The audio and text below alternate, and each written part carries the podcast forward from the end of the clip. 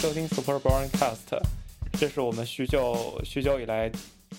更更新的最新的一期，真的是非常长时间没有进行过更新了。然后，所以呢，嗯，介于这是二零二零一年第一期的话，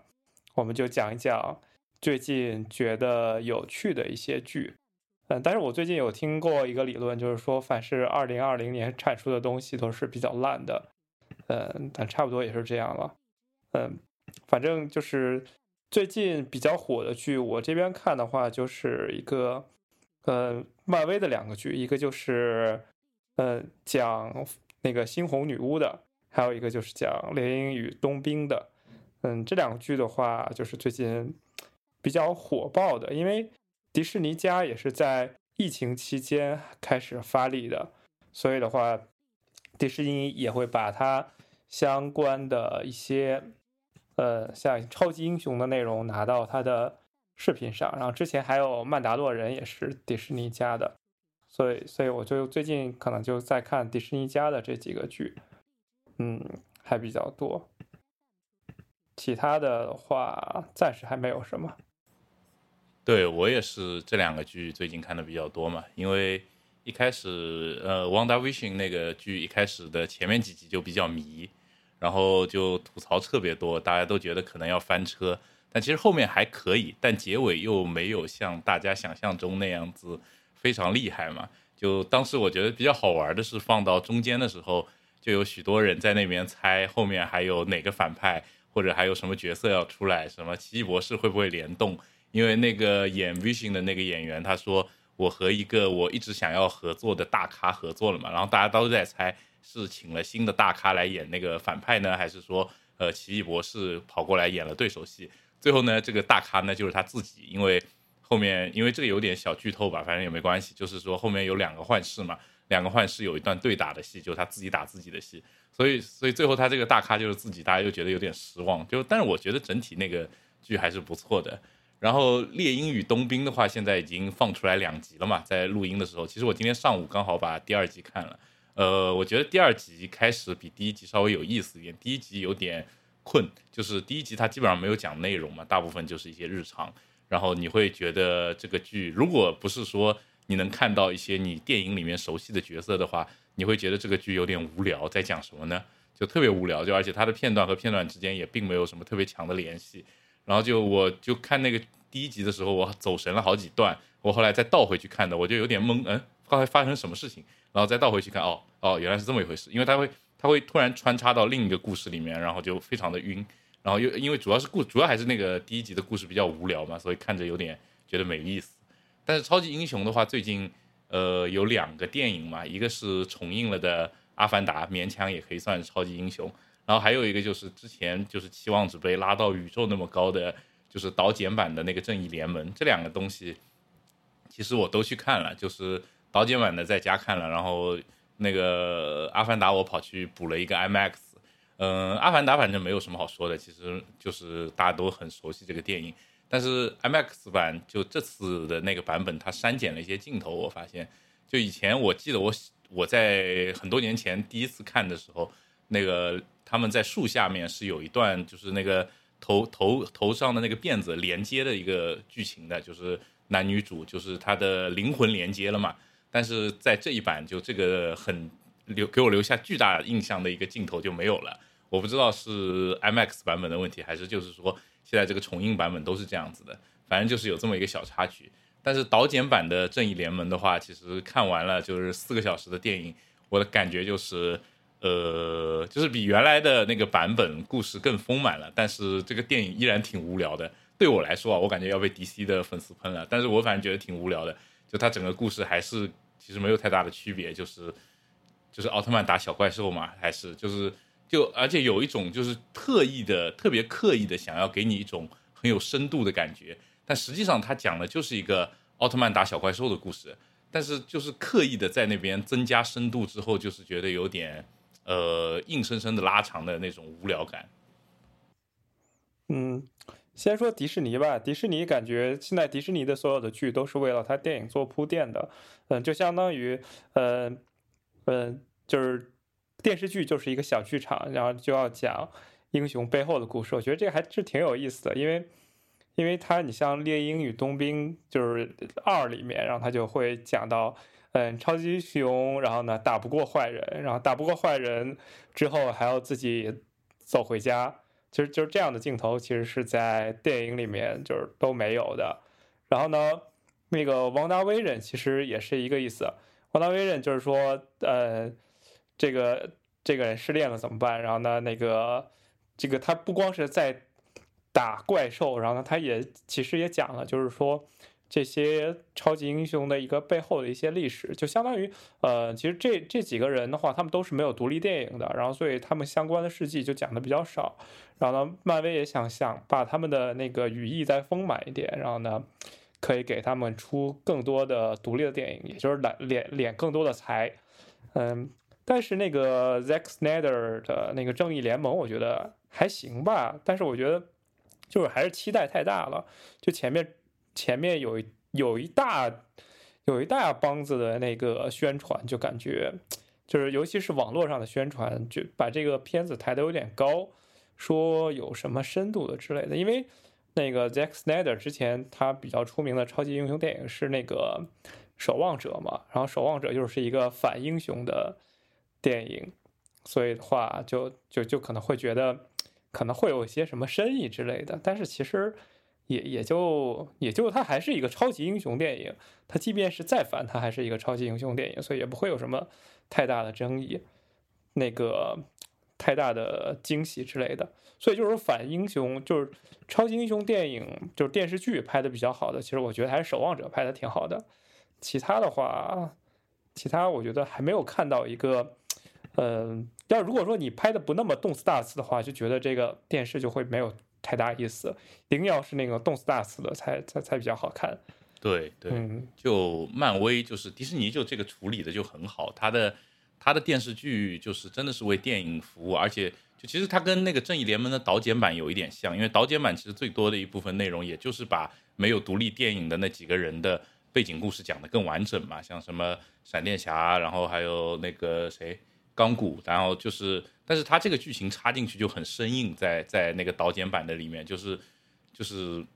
就感觉确实是没有也没有关系的一段内容。呃，但但像《汪达威逊》和《猎鹰与冬兵》这两个片子，《猎鹰与冬兵》不知道还没看完。那《汪达威逊》至少去看的话，它还是能比较好的让你 get 到这个角色，就是比原来呃更丰满，它背后的故事是什么样子的，而且它是一个比较完整的小故事，而不像是。呃，在电影里面硬插了一段，就是和电影主线没有什么关系的那种感觉。其实可能如果把那个钢骨和呃闪电侠的那个剧剧情插进去的那个剧情单独拉出来，拍成小的那个迷你剧，可能效果呃也会比较好一点。反正就放在那个电影里面的时候，就真的好容易犯困，就是你你突然之间穿穿到这么奇怪的一个故事线里面，然后把它讲完。而特别喜欢，我发现就是导剪版真的特别喜欢搞车祸。我看里面就好多好多车祸，就那个闪电侠也是被车撞，然后还有谁好像反正各种被车撞，就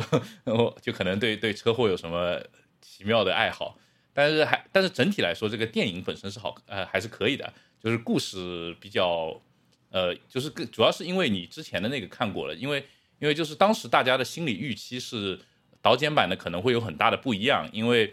说多了那么多个小时，而且就是之前的那个版本是后来尾灯拍拍重拍了很多画面，然后说只用了三分四分之一还是三分之一的画面，就就心理预期上面可能会觉得说导剪版会完全不一样，但实际上呢，呃，其实大的剧情是没有什么不同的，就是有就是其实就是主要是心理的预期管理失败了嘛。我在看这个电影的时候，我就是有一种我看了两个小时的剧透之后，然后再看了一个四个小时的完整版。然后我就关键是多看的那两个小时，都是一些跟主线剧情没有任何关系的一些小片段。然后这样去看的话，就是比较像是你看完了什么古阿莫说电影，或者是五分钟看完电视剧之后，你再回去看那个美剧或者去看那个电影的时候，你就会觉得它的剧情好慢啊，它的故事推进的好慢啊。我都知道这个人要死了，为什么他还有那么多话？就这种感觉，所以就就观影体验会极差。就但是如果一开始出来的就是导剪版的话，我觉得对这个电影的感受应该会。还会好很多，主要是这么一个原因。其实说实在，就是漫威电影在前期也是挺无聊的，因为，呃，像漫威宇宙第一部应该就是钢铁侠，然后钢铁侠之后的话，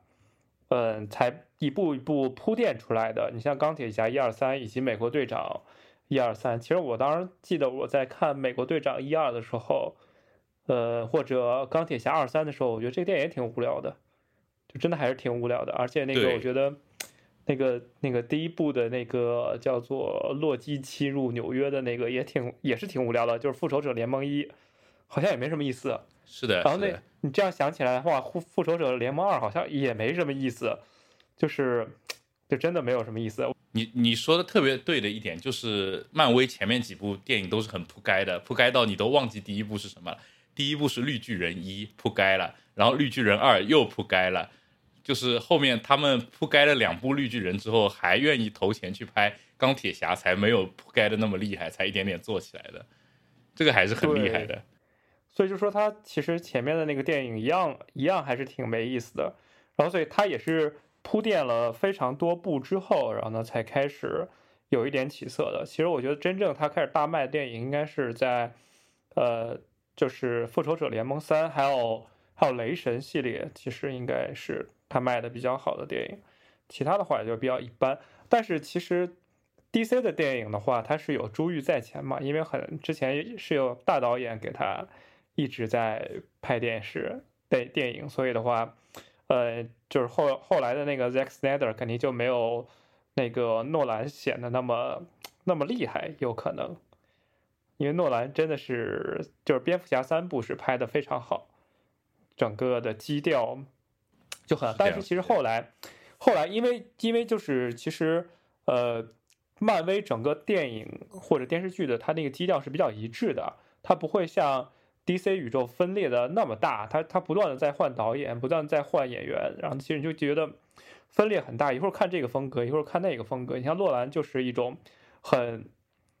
就是他没有那种超级英雄的动次打次，他就是一个动作片的一个风格。嗯，但是你像你后面那个 Zack Snyder 那种，又是一种黑暗。黑暗文艺片的那种风格，然后他又想又想学习那种漫威宇宙的动作片，再加一点搞笑的那种风格之后，就觉得很分裂。其实就是风格来回换，来回换，所以就觉得很奇怪。是的，他们没有一个统筹的，就是所谓的电影宇宙，其实没有做出来。就是像漫威那个电影宇宙，它就真的是一个宇宙，大家的，就是虽然它也有各种各样的导演，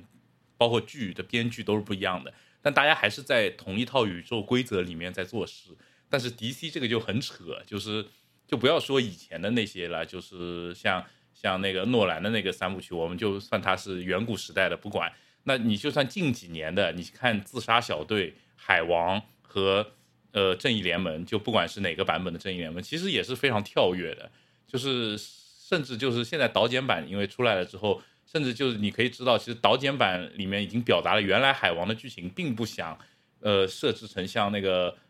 后来上映的那个海王的独立电影里面的那个身世嘛，就它有些剧情都是分裂掉的，所所以就就就是大家真的是各执己见的在拍这个 DC 的电影，就是说就你就形成不了一个统一的那个世界观，你就看起来就会没有那么好看。对，你看，像海王就是温子仁的，所以就很奇怪，就是所有所有这些电影的风格都不太一样。然后呢，要给观众灌输的信息和和所谓的那种宇宙的那个概念也也又特别多，然后所以显得哎，这都是就看不懂，就是把不能串成串儿，然后所以就是各自电影它不能形成一个凝聚的一个力量出来。但是你像。漫威的话，它其实即便是导演不一样的话，它其实是一个编剧主导的，它所有的都是由编剧去决定这个电视的走向是什么样子的，所以它那个思路整个会更清晰一点。而且现在，呃，有迪士尼的加加盟之后，那你，呃，迪士尼不是就等于是要重拍所就是就是拍很多电视剧嘛？而且现在好像 DC 的那个电视剧的版权也在回收了。不让 A、B、C 去搞搞这些乱七八糟的东西了，就是拍完这个最后一季之后就没了，所以所以不知道 DC 往后会怎么发展，因为 DC 那些电视剧的那些水平也稍微有点堪忧，就是跟现在的迪士尼比，但其实这样也有点不公平的原因是，你拿一个过去的东西，然后去跟现在这种。比的话，还是有点稍微的不太公平。所以可能等等新的 DC 重启了之后，可能会稍微好一点吧。对，就还是可以期待的，因为毕竟同时期的神盾局跟绿箭侠去比，那绿箭侠还是稍微比神盾局好看一些的。虽然两个剧都有点那啥，但是确实神盾局到中间的那一段特别特别的无聊。然后像绿箭侠的话，就是前期可能会有一点无聊，但是后期其实拍的还不错了。但是但是绿箭侠宇宙后面分裂出来很多衍生剧就不太行，好像现在真的只有闪电侠是能打的，其他但闪电侠现在也变成了 talk 侠，就是主要靠他的主要靠艾瑞斯在那边不停的 talk，就就也没有没有原来那么好看了。但是其他几个就像那个蝙蝠女的那个电视，我真的是看不下去，还有那个什么黑霹雳还是啊那个也也完全就觉得好无聊啊，就是这种感觉，就就其他的都不太能打。但是，但是哦，最近的那个还可以，就是超人与爱丽丝，呃，不是超人与路易斯，爱丽丝都来了。超人与路易斯，我觉得是蛮新意的一个超人片，就是他他的那个定位很特别，他定位就是讲超人中年危机，就之前不太有拍到这样的东西，就讲超人怎么去跟他的小孩儿的一个关系。目前看的前几集看下来，觉得这个剧的编剧水平还是不错的，然后可以观察一段时间，看看他第一季。拍完之后的那个剧情走向怎么样？反正我觉得这个是 C W 的那那个 D C 的电视剧里面还可以看的一个衍生剧了。对，然后其实我最近有看到一个呃比较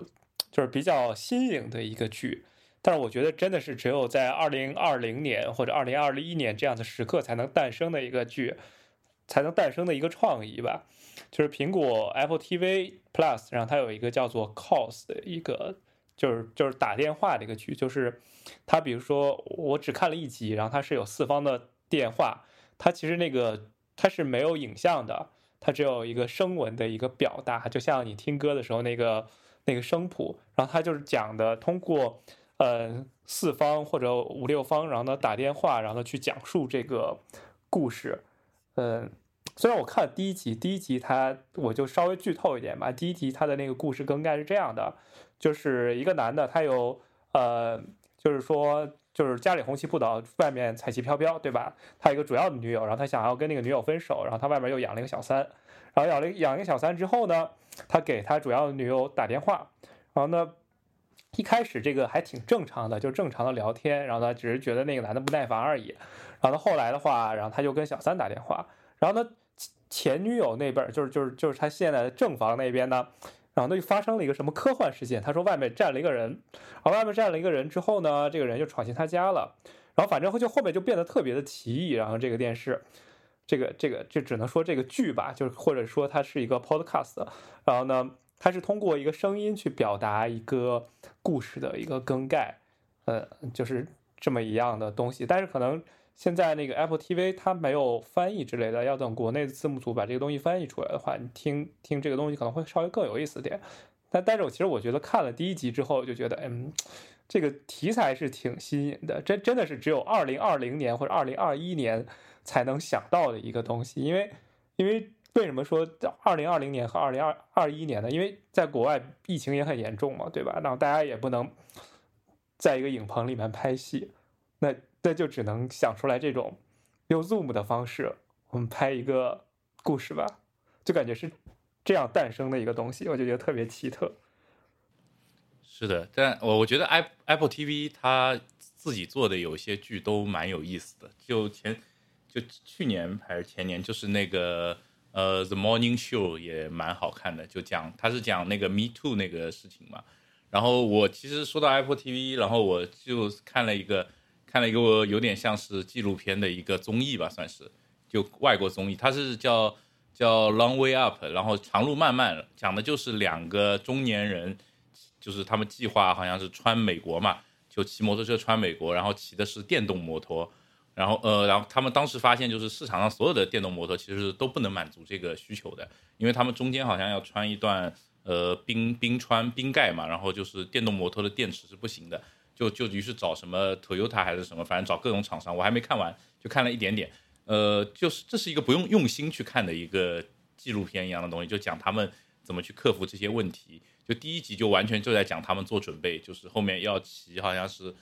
呃十几个月还是几个月来着的，忘记了。就是说好几好多，反正很长一段时间都要在摩托车上生活，然后就骑到一个城市，然后休整，再骑去下一个城市或者下一个点，就讲了这么一个故事。这个这个整讲了这么一个记录，然后从开始到结束嘛。然后就比较有意思的就是说是也是就这几年才会发生的一个东西，就是说大家电动车的一个问题。然后它这个更先进一点是电动摩托车。他们我记得第一集里面有一幕就是他们刚骑上那个电动摩托车的时候就。就就震惊了，你知道吧？他他们原来都是骑正常的摩托车的两个很厉害的骑手，然后他们骑那个电动摩托车的时候，感觉就是说我我他他当时的话就是说我感觉到了路面，我感受到的只有我和路，就是没有感受到引擎什么。然后就是说我能非常就感觉自己在那个路地面上面飞一样的感觉，就是就是他因为电动车嘛，电动车你一给一一推那个电门，力量就上来了，动力就上来了，然后。你它的所有的震动什么都是从从地面震上来的，不是引擎震上来的，就就就反正就蛮特别的一个小一个小小小的一个片子，没有几集已经出完了，反正属于那种你可以边做别的事情边听或者边看的一个，呃，你可以当它综艺来看的一个东西，我觉得蛮好看的，就是特别休闲的一个片子，蛮不错的，也是 Apple TV 的，Apple TV 就这种奇奇怪怪的片子蛮好的。对，但是就是整体的 Apple TV 的质量。还是有待观察的，就是它它能好一点的还是比较少，相当于还是挺少的，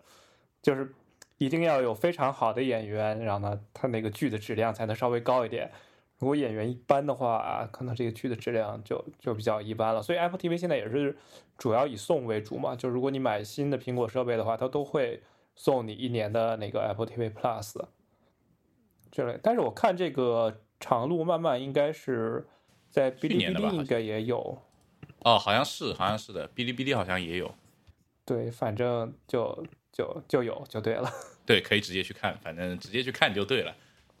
对，嗯，还有剩下我就在看动画片了，就是啊，那呼噜的那个《Solar Opposite》有有回归，就是 Justin Roland 的一个剧，但是。但我就是因为 Rick Morty 停播了嘛，就相当于应该已经终结了，他们可能就不太去会做那个了，因为他自己也在剧里面有说过，就是说观众就是对他们的期待非常高，然后呢，所以他们不断的要产出内容，然后产出内容的话去满足观众，但实际上观众是有永远没有办法满足的，然后所以他们现在就就不太去去管那个剧了，然后现在就。有了一个 Solar Opposite，但是这个剧就是跟 Rick Morty 比的话，就他就没有那么愿意满足观众了，就就就感觉把就是在重复 Rick and Morty 的东西，就是不够新颖，对，有点有点没有没有什么太大意思，但是随便看看还是可以的。对，就是好玩嘛。看这个剧，主要你可能就是去听粗口，听各种吐槽各种东西，然后引各种含含沙射影现实中的一些事情。我也在看这个。已经看了三集了，我觉得还是很好笑，还是好笑的。就是你可能不会有看《Rick and Morty》的时候的那种很惊艳的感觉，但是还是好看的，很好玩。就是，所以其实也也在讽刺嘛，就是说，你像你像这几大的电台剧，它其实质量明显是有差异的。你像 HBO 的剧，就是要比 Netflix 好一点；Netflix 剧肯定就要比 Hulu 好一点；Hulu 剧可能就是要比。就是在在什么 Sci-Fi 之类的再好一点，要比 ABC 或者 CBS 稍微再好那么一点点。反正他们的都是这些电台的那个剧的质量也是能看得出来的。可能 CBS 可能还稍微好一好那么一点点，但是像 ABC 或者 Sci-Fi 这种的话，整体就是质量就是就是比较一般的。啊，那剩下现在迪士尼家的整个的剧的质量还是挺不错的。是的，是的。哎，那个外星居民是 sci-fi 的呀，这是我觉得是最近可以看的一个剧。这个剧就它不算是特别出彩的那种剧，但是足够好笑，就是足够贱。就你把它当呃，就是什么科幻版的生活大爆炸来看，问题也不大。就它就是讲一个很贱的外星人在地球的一个故事，就是就是比较就是能够作为一个休闲的片子去看。但是，嗯，不会有太多的深意在里面。就是他他的故事不会给你讲什么道理啊，或者体现什么问题啊，它就是讲一个很有趣的设定，一个一个外星人来地球，然后飞船坏掉了，要融入人类环境去完成他的任务，然后里面会发生很多很贱的，因为他他是比人类更高级别的生物，但是他就一直被人类耍，就是还被一个小孩玩耍的团团转，反正这个设定比较有趣，然后根据这个设定去展开，演员也演的比较好，所以我觉得是可以看的这个剧。没有什么问题，你你把它当什么破产姐妹或者生活大爆炸这种剧去看就可以了。当然它没有那些剧那么好笑，但是也足够了。就对于 sci-fi 的呃其他一些让人崩溃的剧来说，这个剧非常非常好了，可以说是。但是我我我是推荐可以看的。其实说到就是美剧之类的东西的话，像还有一个话题要讲，就是说人人影视其实已经观战了嘛。其实之前我们下美剧的话，都是从人人人影视去下来。所以现在的话，就是享受不到字幕组的福利了，所以就，哎，这是一个比较悲伤的故事。对，就只能慢慢的默哀。所以现在，嗯，其实刚才说到那些剧，如果说他们是周更的话，嗯，就是要上真正的字幕组的那些网站或者字幕组的微博上面去找相应的资源。其实就是说，从原先的。呃，一站式解决，然后呢，人人影视上面，然后呢，现在要换到了，呃，字幕组，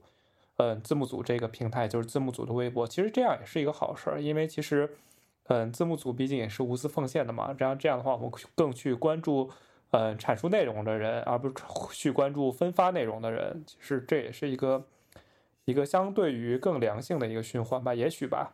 嗯，反正这个事情一直是处于一种。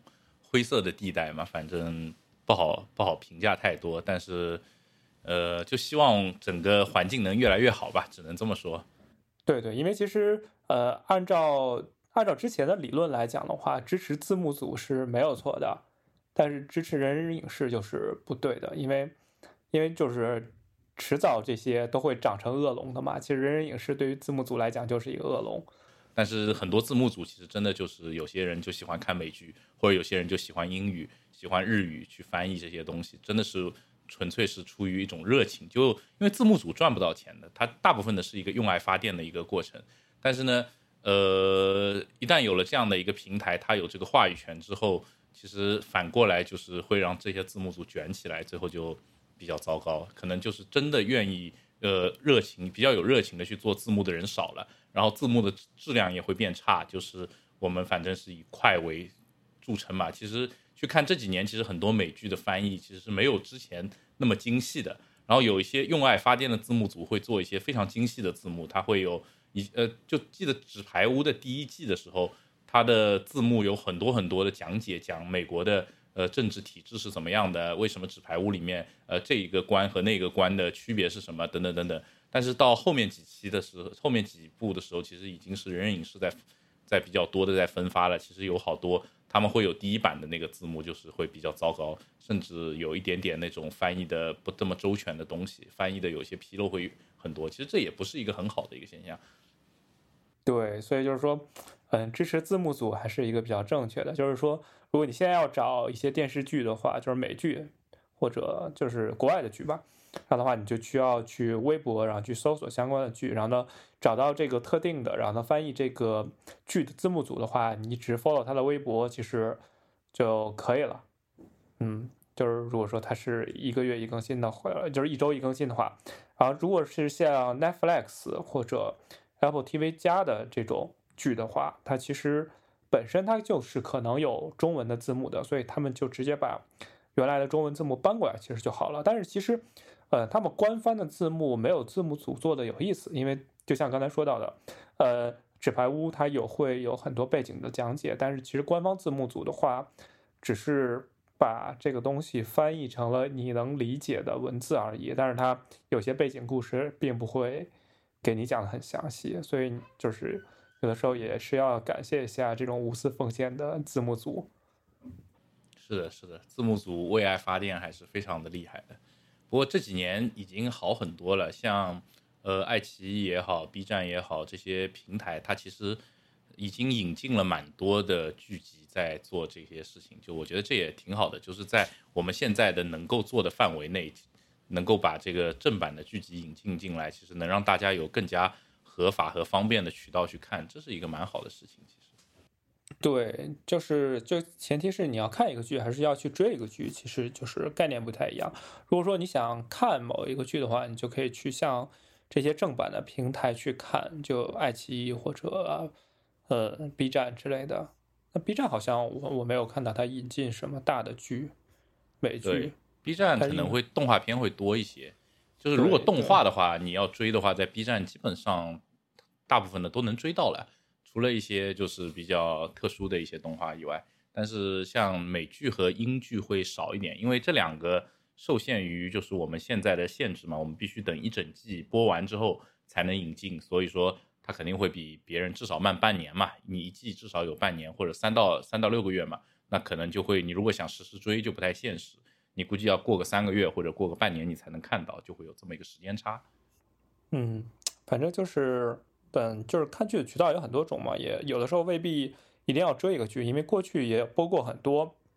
很好的剧，而且已经完结了的，比如说《老友记》之类的话，就是大家都是百看不厌的。所以你像网飞现在还在以《老友记》维持它的新用户量，就是说谁想再看一遍《老友记》，那就只能上网飞。所以的话，嗯，就是看看老剧也是挺不错的。哎，你最近看动画片，除了看那个以外，还有别的吗？呃，还有一个《Paradise PD》，嗯，天堂警局。啊，那个我看到过，没看。就是有点更黄暴的一个的那个动画片，就非常的黄暴，就是跟跟跟那个《Solar Offside》不是一个级别的。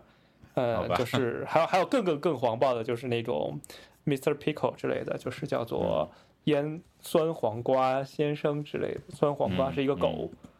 好吧。所以，所以就是可以可以看看这些，就是他们非常的美国文化，就是说非常讽刺美国。但是要要说的就是说，呃，因为有说漫威自己是一个。呃，漫威或者迪士尼，它是一个自己是一个，就是拍《猎鹰与冬兵》或者拍呃《王大威人》的时候，他们就是说要讽刺当下，然后讽刺政治。但是实际上，让我后来看一些新闻之后，其实迪士尼这个公司也是非常的，就是符合价值正确的一个公司。所以他们一边在讽刺，然后自己又特别的，就是自己又是特别值得讽刺的那个对象，其实也是。所以，所以就是现实还是要比剧里面的更魔幻的，不是之前那个迪士尼家，然后把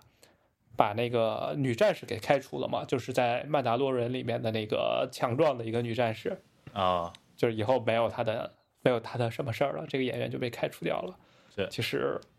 其实就是说他在现实之中也带入了美国的所谓的政治正确，所以我就觉得，哎，就真的也很魔幻。是这样的。我最后推荐个日剧吧，就是我们之前一直讲的是美剧嘛，还有一些英剧，可能就是我最近看的一个日剧是，就是呃西田敏行演的，然后叫我家的故事，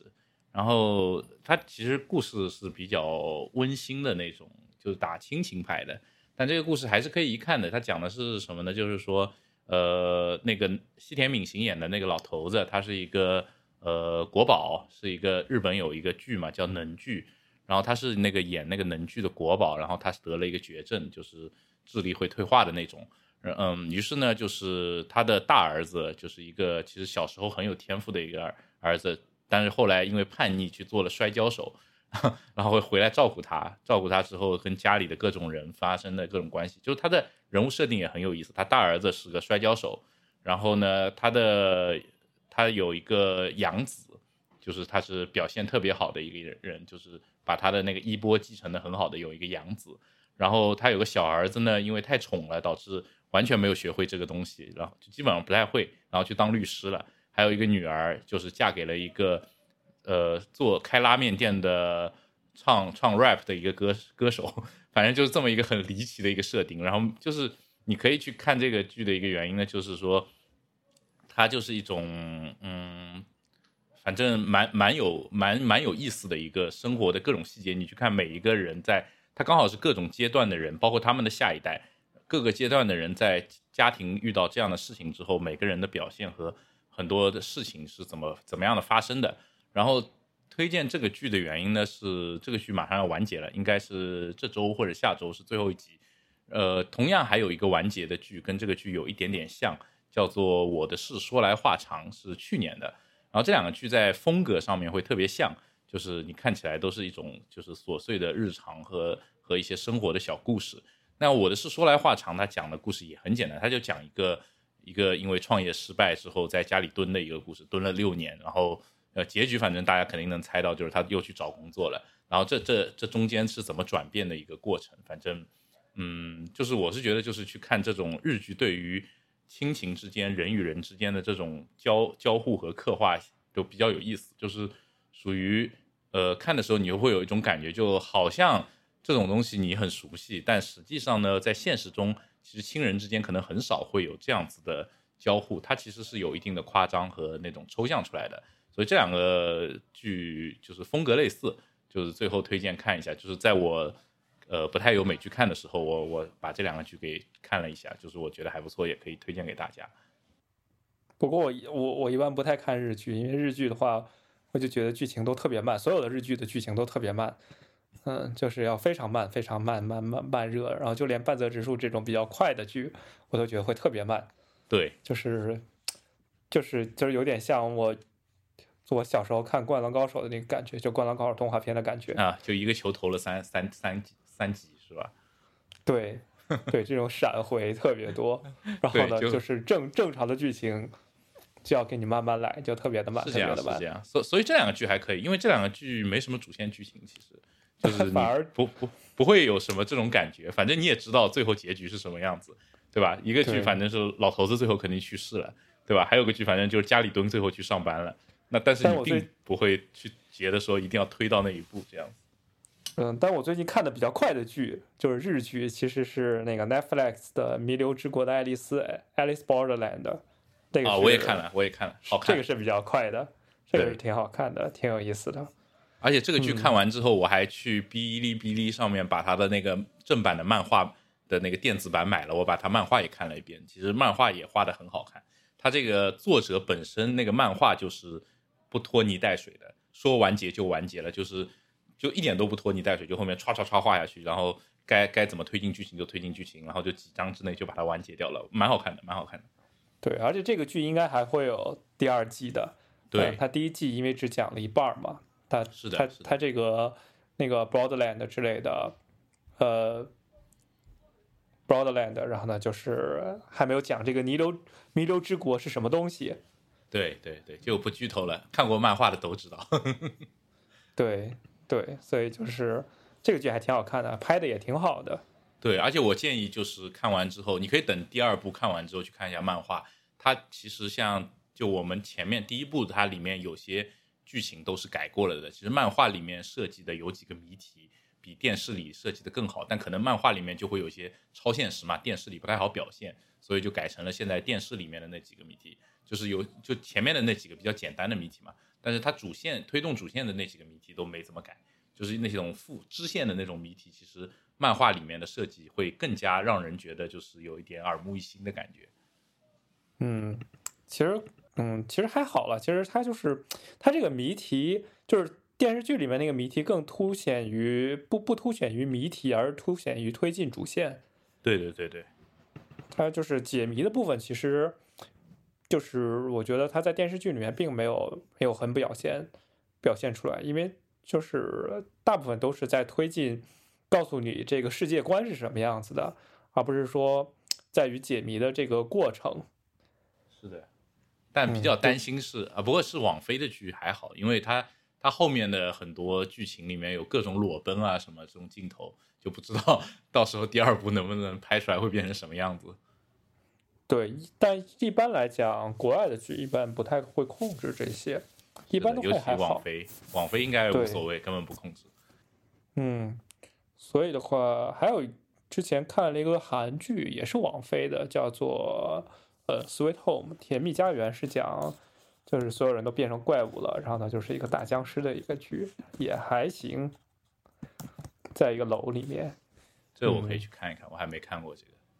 对，就叫 Sweet Home 甜蜜家园。所以就是就是我当时看到这个片名的时候，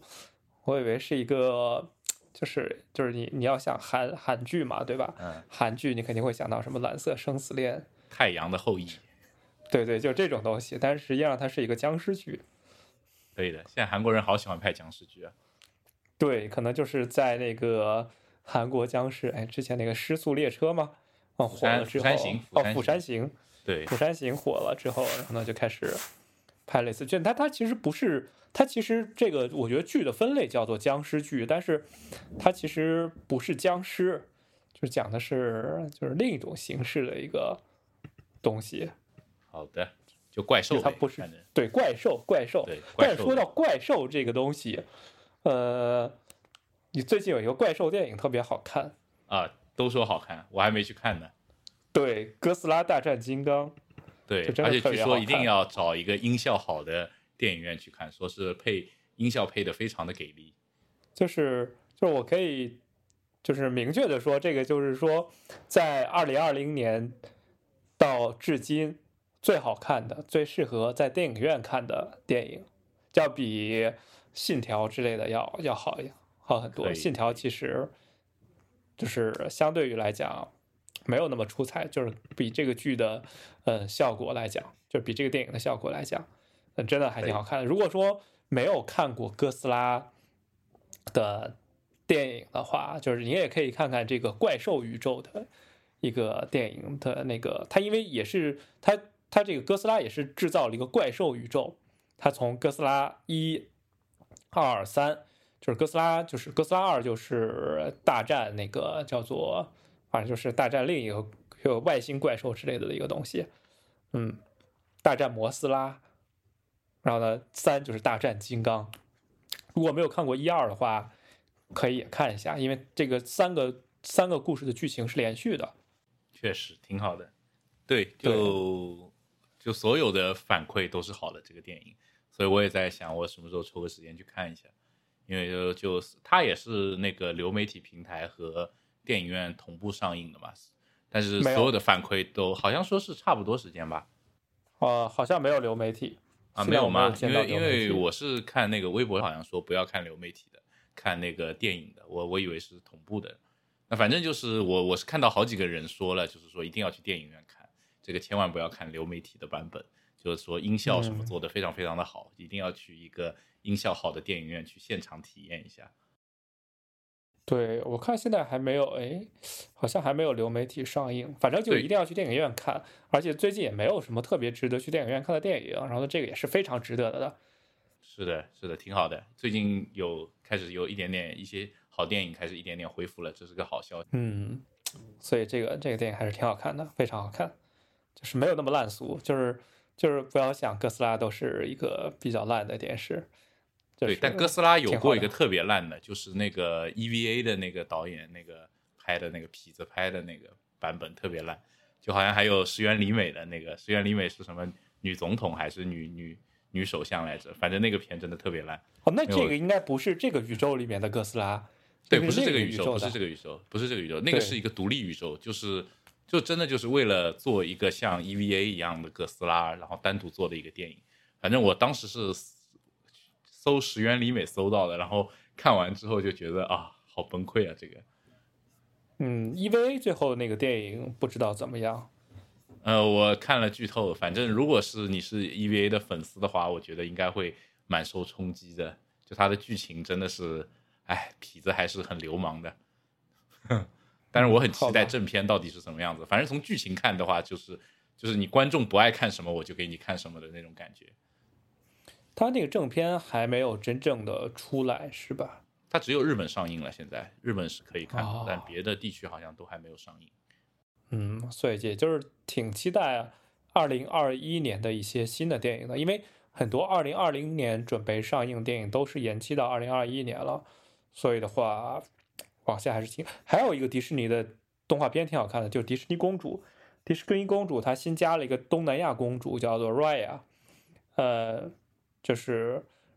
嗯，我不知道翻译中文是什么，就是 Raya，就是 Raya and the with the last dragon，这个好像国内也上映了，莱雅和最后一只龙，嗯之类的吧。我，嗯，哦这个电影也中中文叫《寻龙传说》，哦《寻龙传说》。冰雪奇缘原班团队。对对对，这个也挺好看的，就是迪士尼的片子，就是音乐效果都是很在线的，而且你可以看到迪士尼动画片的一些进步。然后我看影评的话，就是说这个动画片它的材质做的非常好，就就只有人是卡通的，然后呢，其他东西的话，它的那个物理特性做的就是非常好，就是感觉就是就是其他景观的话。就像就像你去看某个游戏引擎吹的之类的，就比如说那个 Unreal 引擎，嗯之类吹的，哎呀，我现在人的表情啊，或者这些光影啊，做的就跟真实世界是一模一样的。其实迪士尼这个新的动画片也是也是这个意思，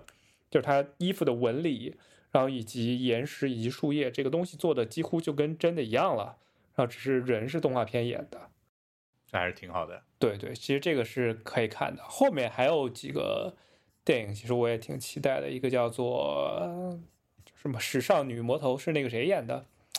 嗯，是那个，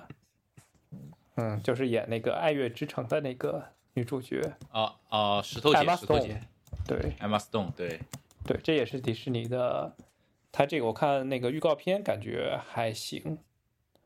呃，后面还有啥？后面好像也没什么。